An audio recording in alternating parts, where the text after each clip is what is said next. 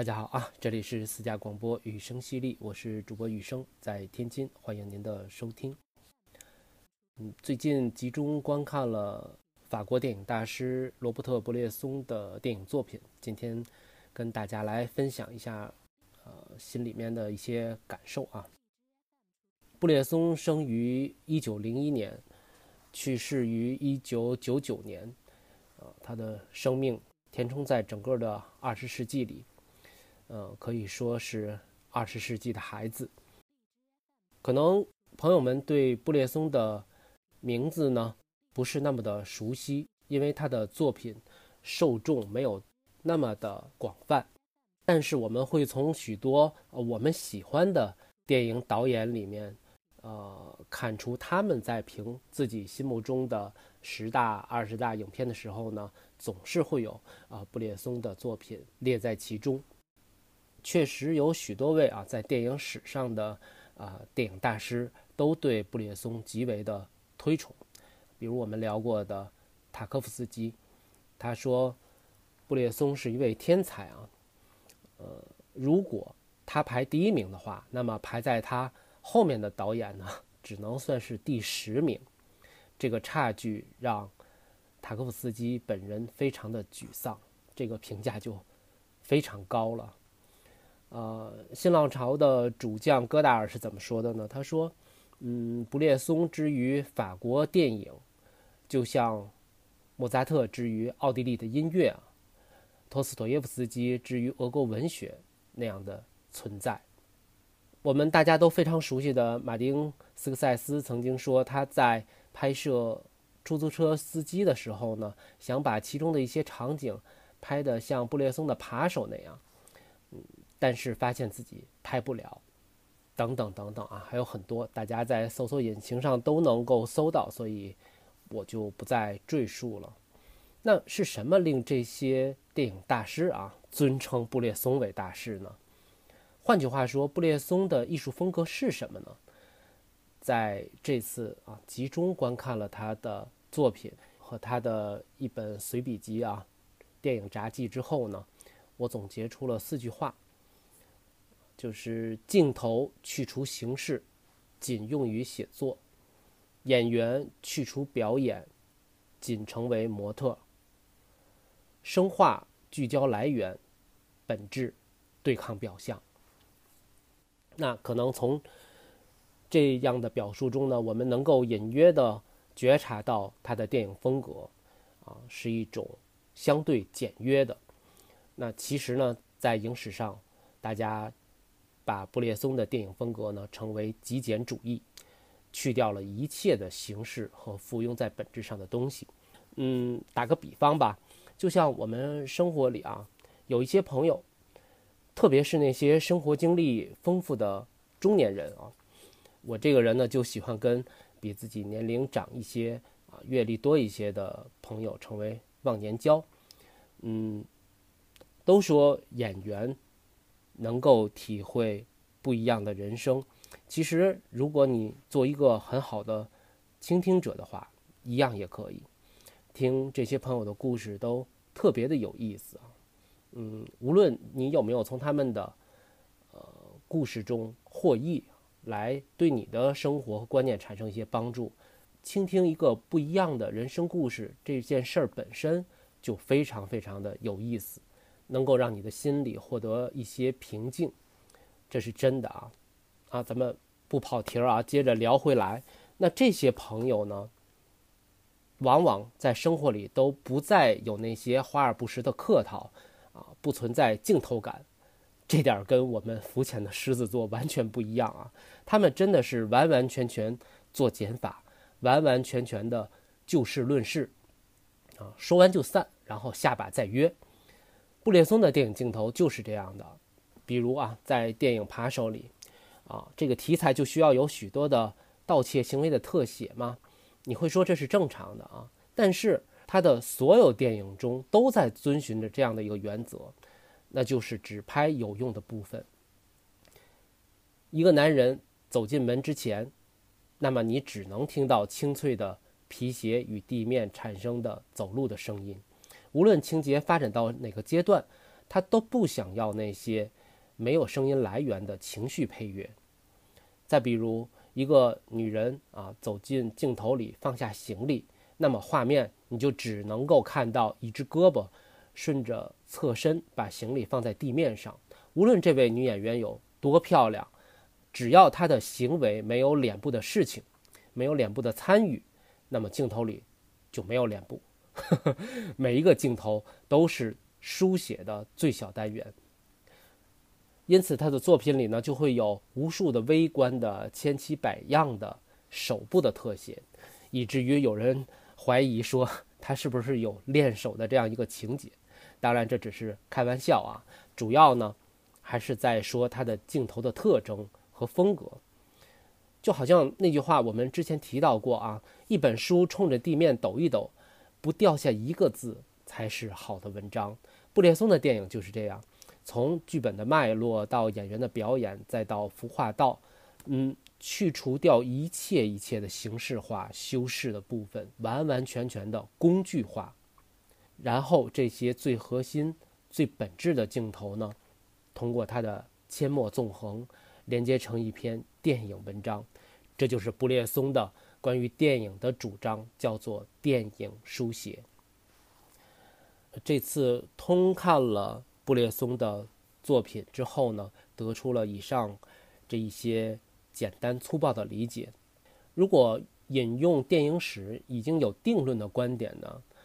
布列松最主要的艺术主张之一就是。演员的模特化，他不需要演员的任何表演啊，你就冷着脸演完啊，或者是动作完，呃，剧本交代给你的任务就可以了。因此，布列松的作品中一直在更换不同的非职业演员，因为即使非职业演员演的多了，自然也会有镜头感，也会有表演的欲望。在他看来，这些许的表演化也是不能接受的。所以，布列松的职业生涯中没有属于他的皮埃尔·利奥德，啊，没有他的王宏伟，没有他的李康生。如果我们对布列松的艺术经历有一些了解的话呢，就不难理解他的想法，啊，因为在走进电影艺术领域之前，布列松首先是一位画家。那么，他对照相技术的态度，我们就能从这个观点中得出一二了。也因为，他首先是一位画家，所以他的镜头聚焦明确具体，并且他可以有用镜头或者说行动的画面来进行书写的想法、资格和本领。我个人最喜欢的布列松的三部作品啊，《死囚越狱》和《扒手》这两部都是通过具象的镜头来营造紧张的气氛，影片效果都达到了影史顶级的水准。还有一部叫《穆谢特》，写了一位女孩短暂、悲惨的一生，是那种最惨。最惨啊，就是生活里没有一丁点儿再值得留恋的那种惨，啊，完完全全就是海边的曼彻斯特的祖师爷级别的。布列松的职业生涯呢，一共只拍了十三部电影，都是长片啊，再加上为他制作的纪录片《通向布列松之路》，半个月也能把这些影片都看完。如果要通过这些作品给他的职业生涯，分开阶段的话，我个人可能会分成三个阶段。第一个阶段呢，就是导演的前两部片子。一九四三年，画家布列松啊接受了主教波利克伯杰的邀请，啊，他们都曾经在二战中被关在了德国的集中营，呃，接受邀请呢，拍摄一部战后为欧洲重塑精神力量的影片，这就是他的处女作。罪恶天使，这部电影跟后面的布劳涅森林的女人们，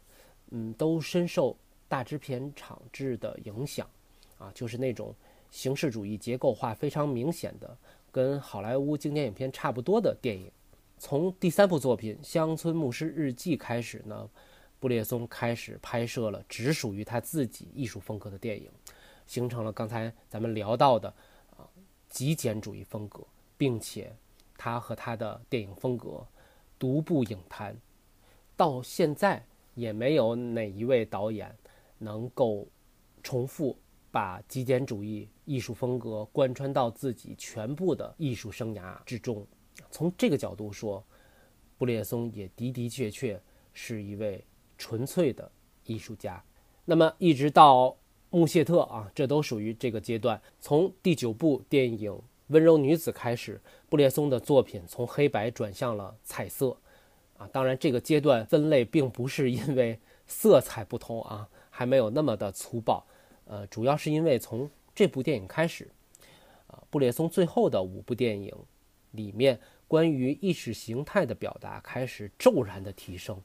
这个意识形态不是啊什么资本主义社会、社会主义社会这种微观的啊冷战概念里面的体制之争，是对人类社会发展的宏观维度下的一种反思和表达。其中最突出的就是1977年的《很可能是魔鬼》影片里面对现代人破坏大自然。啊，冷漠、互相压榨等等这些现代社会、当代社会出现的问题，提出了非常尖锐的控诉。在这个阶段中，有一部作品跟其他的作品略有不同，嗯，就是导演的最后一部作品，一九八三年的《钱》啊，《金钱》。当然，艺术风格还是极简主义。镜头只聚焦行为，演员模特化、无表情，这些都没有变化。但是，布列松在影片里的影像回避了行为的刹那，选择了行为后续来表达完成。比如说啊，开枪射击，枪响的时候，并不给被射击的对象的镜头，给观众看的是一支冒着烟的枪。推人的时候也不给那个人被推倒的镜头，给观众看的是那只完成推人这个动作之后松开的大手，啊，就是这种。嗯，如果啊进行一个咱们好理解的类比的话，那就是他前面的那些作品是金庸，看的都是招式，那后面的这部《金钱》这部作品就是古龙，全是意味。我不知道说的这些能给大家一个关于布列松的什么样的印象。如果说布列松的电影作品是这样一个类似于大道至简的风貌，那么他的随笔集啊，电影札记就是天马行空了。因为札记嘛，就是一个人随时看到什么想到什么就记下来，都是只言片语。内里的思维，只有写札记的人才能知道。读者不在他写下这句话的现场，是很难读懂他在写什么，他在指什么。呃，我看这本书的时候也是这样子，啊，绝大部分内容都只能从字面上去理解，从自己以往的观影经验去理解他在说什么。嗯，我们还是给大家简单的来举几个例子。尽我所能啊，挑那些能够有机会咱们能产生共鸣的那些来念给大家听。有声电影向戏剧敞开大门，而戏剧却独占其位，在电影周围布上铁丝网。影片分为两种，一种是使用戏剧手法和摄影机进行复制的影片，一种是使一种是使用电影书写手法和摄影机进行创造的影片。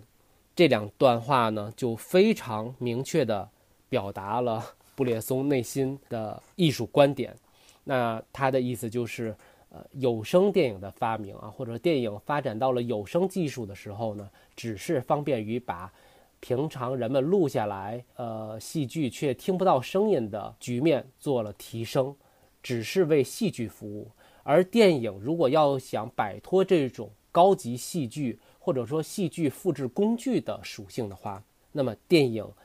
一定要成为自己有自己的书写方式，成为创造性的艺术门类。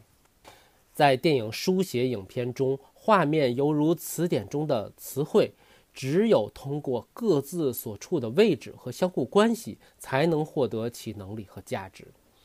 这两句话就更进一步了。他的电影书写的这种艺术主张，实际上就是呃，把镜头当成作家的文字。咱们知道啊，作家写的那些字儿，咱们大家都认识。但是作家是干什么呢？把这些文字通过不同的排列组合写成一篇文章。这些文字本身只是符号，而没有表演功能。那么在他的电影主张里，镜头也是不需要赋予感情，只需要跟着导演的排列组合去走，用镜头当成文字去书写成一篇文章，也就是一部影片。关于演员模特化，他是这样说的啊：彻底清除你的模特脑子里的意图，对你的模特们说，不要设想你们说的话，不要设想你们做的事，还要说不要思考你们所说的话，不要思考你们所做的事情，就是这么的冷酷无情。再来，电影从公共资源汲取养分，电影书写则是在陌生的星球上进行探索的旅行。有了之前的一些理解和基础啊，这两句话我翻译出来就是：电影要源于生活，电影书写则是高于生活的艺术创造的过程。那么，当然除了他自己的艺术主张之外呢，他也写了一些关于电影这门艺术存在的一些共性的问题。比如这句啊，我觉得非常好，就是放到现在也很适用。观众正准备好。在理解前进行感受，竟然有许多的影片向他们展示和解释一切。这句话放到今天的电影制作行业中，一样是一句非常尖锐的、直指问题本质的意见。就是我们看很多电影，恨不得掰开揉碎了，通过念台词，把导演所有的想法，把这故事给观众说的明明白白的，就像教。幼儿园的小朋友们，一加一等于二，不懂是吧？一个苹果，看又一个苹果。现在你有几个苹果呀？就是这种，我们很多的电影工作者没有给观众思考感受的空间，这实际上你就不再是一个艺术创作者了啊！往好了说，就是一位很标准的行业匠人。所以呢，这本书很薄啊，你要想读出来，非常的简单，就和布列松的这十三部电影一样，看下来非常的简单，啊，因为这种简约的风格，它贯彻的非常的彻底嘛。每部电影，布列松大部分的作品时长都不长，八九十分钟，很快你就能够看完。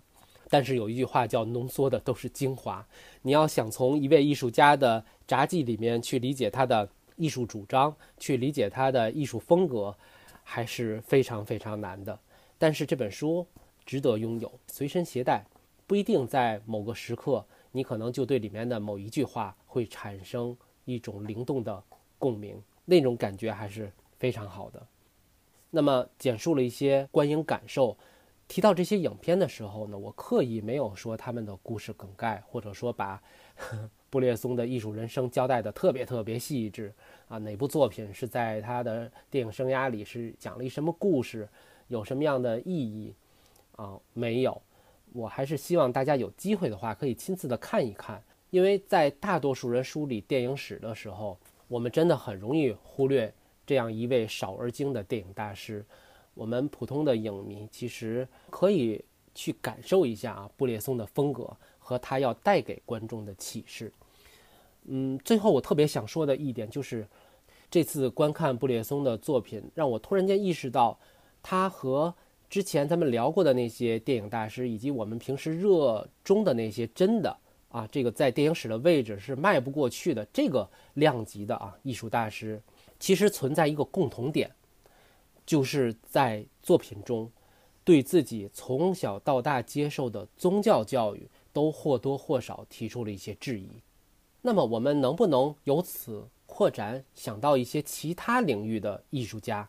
跟这几位啊，在影史的地位相匹配的这种，在各自的艺术史上无法忽视、迈不过去的艺术家，他们是否也对自己的生活中一直被告知的唯一正确的观念产生了质疑？什么意思啊？我们不能说要想成为艺术家扬名立万的那种啊，你就要故意质疑一些你既有的思维观点，这不符合逻辑，很很荒唐，是吧？为了怎样而怎样，故意为之吗？那真实的情况会不会是，因为这些艺术工作者在技法扎实、纯熟的基础上，在形成了自己艺术风格的基础上，开始对自己生命中既有的唯一正确的观念产生了质疑，把这种质疑投射到他们的作品里，才让作品升华到了一个高度，一个具备了精神价值的层次。于是乎，这些作品成为了杰作，这些匠人成为了艺术家。那么下一个问题就是：是只有从事艺术的人才要进行这样的精神二次或者三次的启蒙，还是我们每一个普通人也有机会迎来属于自己的精神启迪？这个机会会不会是生活里一些大家都在经历的遭遇？就看谁让自己去思考。没有人云亦云，不被宣传机器领着走。在意识到我独立思考的同时，也具备了独立思考的能力和结果呢？我不知道，还需要继续的看电影，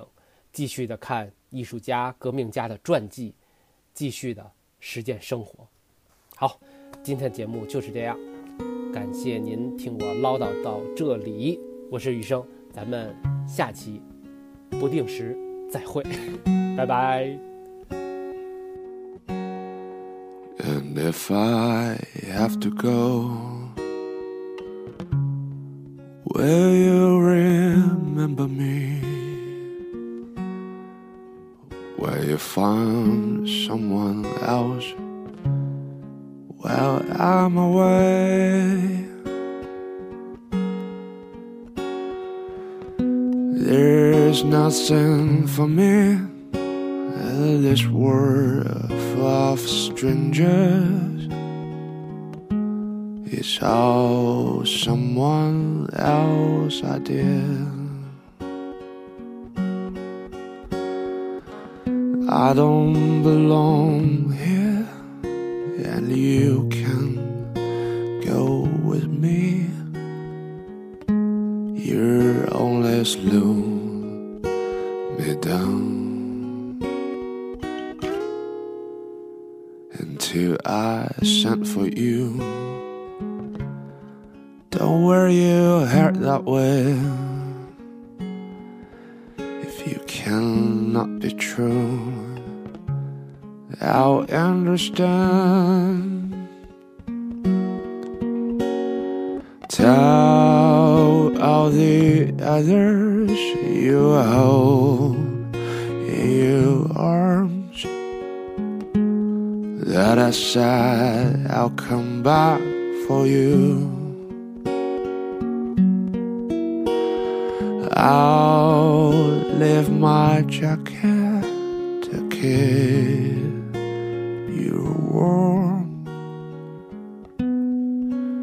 That's all that I can do. And if I have to go Will you remember me? Will you find someone else? Well, I'm